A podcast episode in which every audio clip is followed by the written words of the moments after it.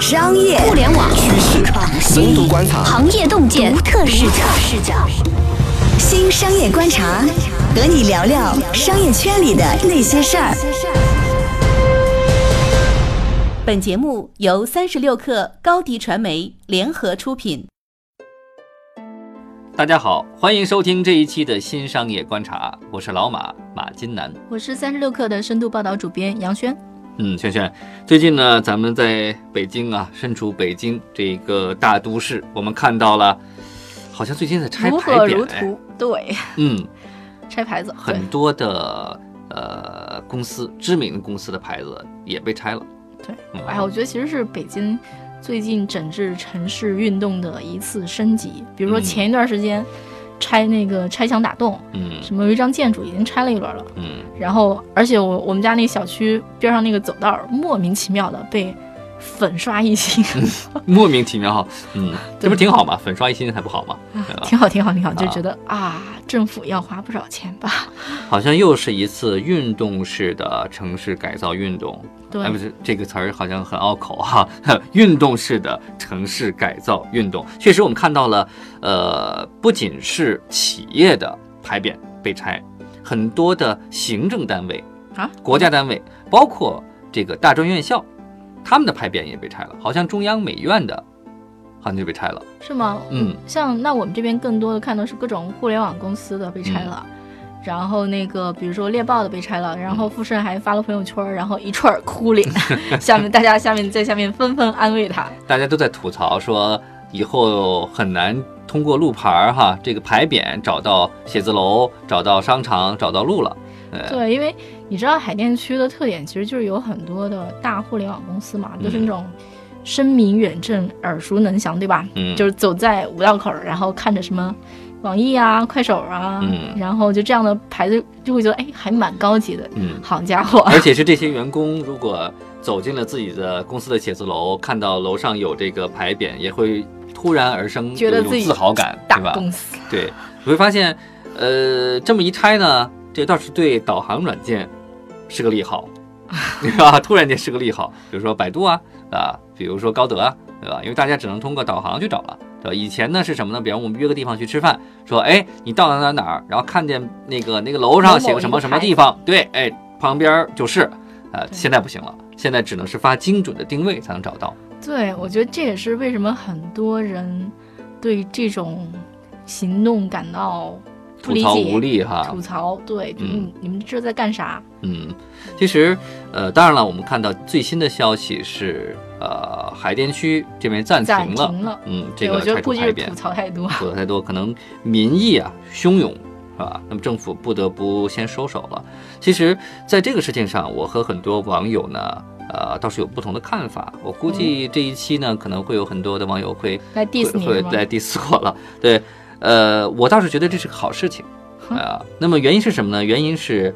嗯，第一个，很多企业它的楼顶，特别特别是楼顶哈，楼顶的大型的那种广告牌也好，还是自己的这种公司名字的牌匾也好，还是本身这个建筑物的名称的牌匾也好，很多都是不安全的，都是自己违规建的，而且尺寸上也是不合格的。你说不牢固吗？还是怎么的？呃，不牢固是一方面啊，其实很多的，呃，包括呃，因为有有些还是连连连接电的，对。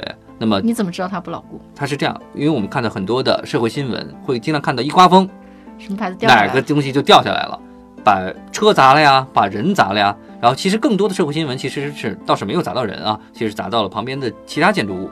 对你如果留意的话，花花草草也不好啊。对啊，你如果留意的话，其实会看到这样的一个新闻哈。那么，呃，倒不是说是因为这个原因，这个拆除就一定是好的。其实我们要综合看待整个事件。就是，呃，我印象里啊，这个不太不一定是很准确。我印象里是，呃，在城市相关的管理法规当中是有对，呃，这个建筑物的牌匾方面是有要求的。大家会发现，印象中。就是我们还特意写了这个事情，嗯，然后去查了一下，说这个依据的是今年十月份新修改的一份叫《北京市牌匾标识设置管理规范》，今年十月份新修新修改的，是它是修改的，但之前就有，它是在今年十月份又修改了一版，它可能是一个升级了，要求可能会更加严格了。嗯但之前的话呢，其实是有有一个这个法律法规的，只不过说，呃，这里面是有政府问题存在的哈。那么就是，呃，在以前的执法当中是执法不严的，是没有按照这个这个方式去执行的，因此造成了大量的企业、大量的这个建筑物的管理者或物业方在违规的自行的去五花八门的去安装、建造这个牌匾。实话各式各样我觉得这些互联网公司的牌子还蛮好看的呀。嗯，我觉得这里面也有一个一刀切的一个粗暴执法的这个问题存在。那么，呃，确实我们看到很多互联网公司的这个 logo 啊、牌匾呐、我觉得代表北京精神哎。其实安放也是蛮得当的哈嗯。那么这个位摆的位置呢也还不错，那当然也有违规的哈。大家 logo 都精心设计的哎。很漂亮嘛，对，其实还是不错的。但是这次就看到了，其实粗暴执法这里面有粗暴执法的问题。嗯对，那么呃，还有呢，就是这一期我们这一次好像新规也提到了说，如果你未来想要去安装这些牌匾的话，你要去备案嗯啊，你还要提供安装企业的这个营业执照，这个我觉得倒是应该。哎，同时呢，你还要签一个什么安全保证书。嗯嗯，这是什么意思？保证安全是有必要的。背后的逻辑是什么？背后逻辑是，如果一旦出了事儿，这政府可以直接能够找到责任人，这是第一点。第二点呢，由于安装企业，你签署了保证书，你是你提交了你的营业执照，你也不敢在这个问题上，在安装牌匾的问题上偷工减料。嗯，这是一方面，还有呢，就是说从更宏观的角度来讲，那么北京其实是在建造这个国际大都市，按照这个规格去建造，对吧？这规划北京的未来，你包括做红安呃那个那个建立这个红那个雄安新区，包括规划若干条磁悬浮的呃线路，嗯其实都是在做对标国际大都市，甚至是说远超国际大都市的标准，在进行城市管理配套设施的一个配置。但是我觉得其实就是比如说一些互联网公司的那种大招牌，嗯在一个楼上。这个不妨碍说国际大都市的这个脸面，我觉得反而是有促进作用的。比如说，我印象中像香港，嗯然后那些楼大家都会很自豪的说，你看这个楼是某某，比如金融公司这种那嗯种大什么银行、大投行，嗯然后那人家那个 logo 在那上面挺有面子的。嗯。我觉得这些互联网公司的那个 logo 在那些楼上也挺有面子的。呃，是，所以说刚才我提到了一个粗暴执法的问题嘛，就是就是说，呃，这些 logo 在安装的时候，这条这个法律还没出来，嗯，对吧？因此说，呃，这个法律规定的是要有有备案嘛，你没有备案嘛，对吧？你也没有上传安装企业的一个营业执照，也没有签保证书，因此先给你拆了。咵就过去就给了，这是非。常可惜的。而且那些我会发现，呃，其实越大的楼，它的 logo 越大，它其实还蛮贵的。我听说可能一个就几十万，对吧？对安装上去加上它成本，一个就几十万，其实其实很还是还是是一种浪费，很很心疼的。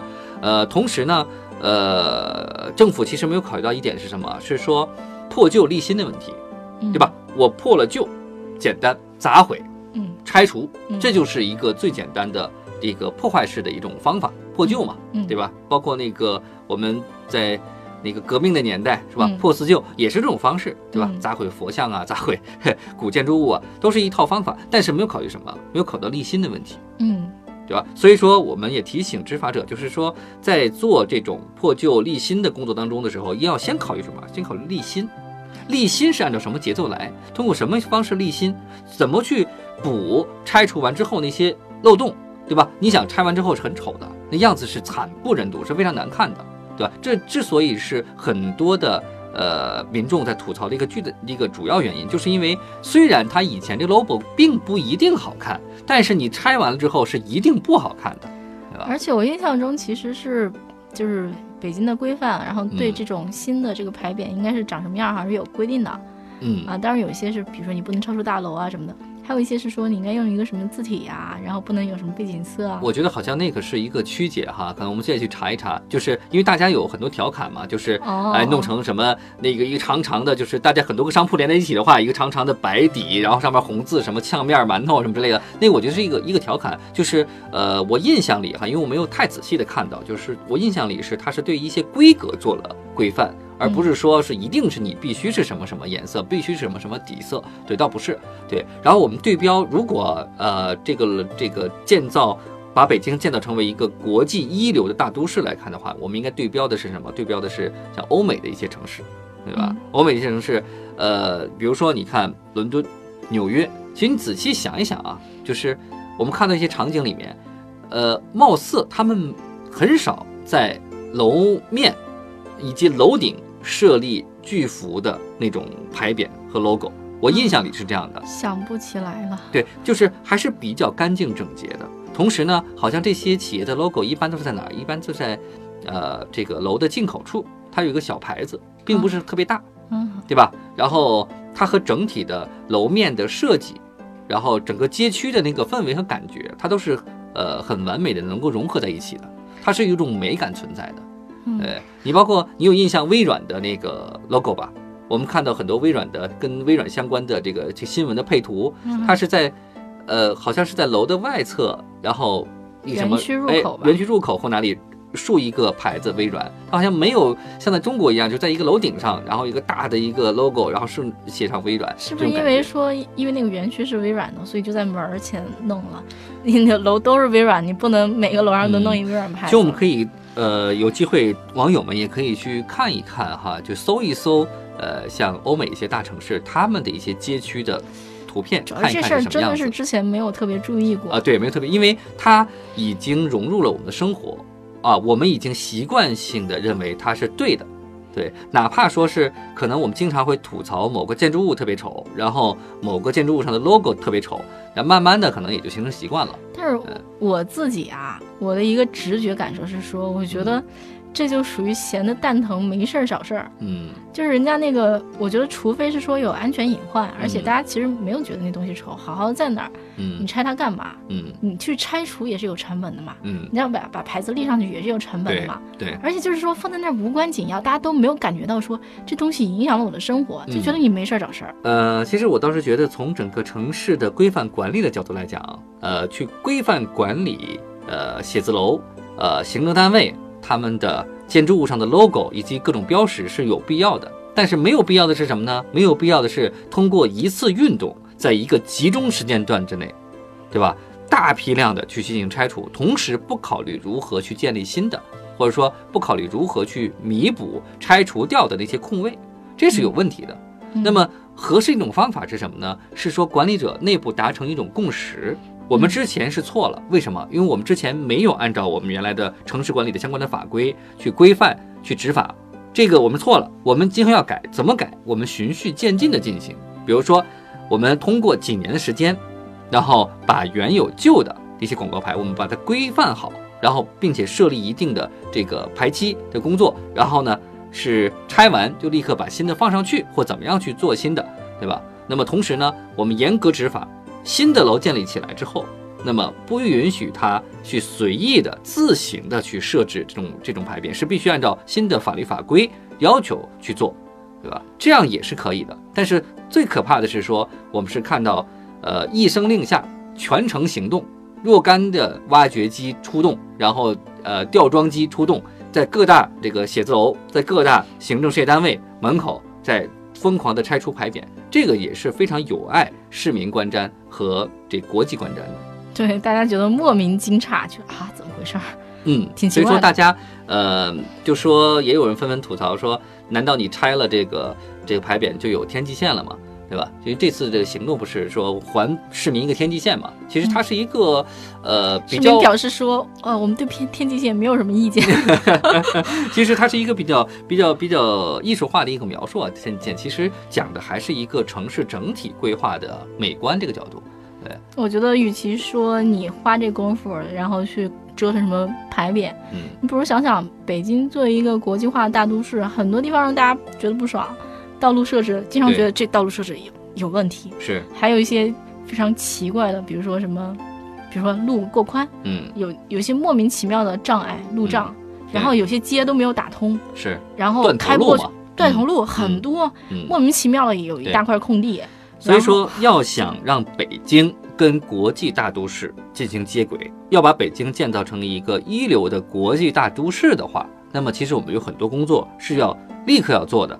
拆除广告牌呢，它可以往后放一放。我觉得，比如说民生的保障，对吧？学校的建立，幼儿园、托儿所，对吧？那些奇奇怪怪的，呃，这个这个呃，引起交通堵塞的立交桥出入口的设置等等一系列问题，其实都是该即可解决的。我觉得是不是因为说拆牌匾啊，还有什么？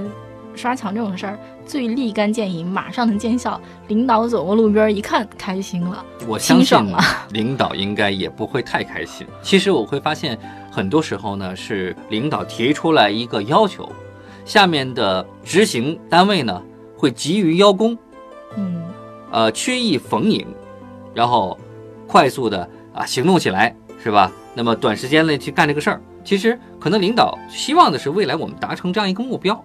但并不是说我们立刻要用非常不人性化的手段去进行执法，呃，我相信这个事儿呢也会给领导造成一定的难堪，也会很难受，呃，所以才停嘛，我估计是挺难看的。嗯嗯，而且民意确实也非常的汹涌，在这个问题上，我们看到了，就是在呃一个城市啊一个街区。啊，是应该是一个共治的一个一个一个一个。这事儿其实我觉得政府也没跟大家商量，就就自己夸就去干了。对，所以说我们说提到一个城市是应该共治的，就执法者、管理者和居民，对吧？是共治的，就要多多多听取居民的意见，啊，他们到底对哪些事情是吐槽最多、是最不满意的？我们应该去先先要行动起来，先把这些事情解决了，对吧？那么当然了，一个国际大都市应该配得上，应该要配得上啊更加漂亮的一个天际线，是吧？这是也是应该的。但是呢，它可能不是最优先要解决的。嗯，我觉得优先级还蛮低的，实话讲。嗯，好，今天呢，我们就聊一聊北京天际线的那些事儿啊。如果您喜欢我们的节目呢，就请点击评论、转发或者点赞。嗯，或者下载三十六课的 APP。嗯，好，这期我们就先聊到这儿，我们下期不见不散。再见，拜拜。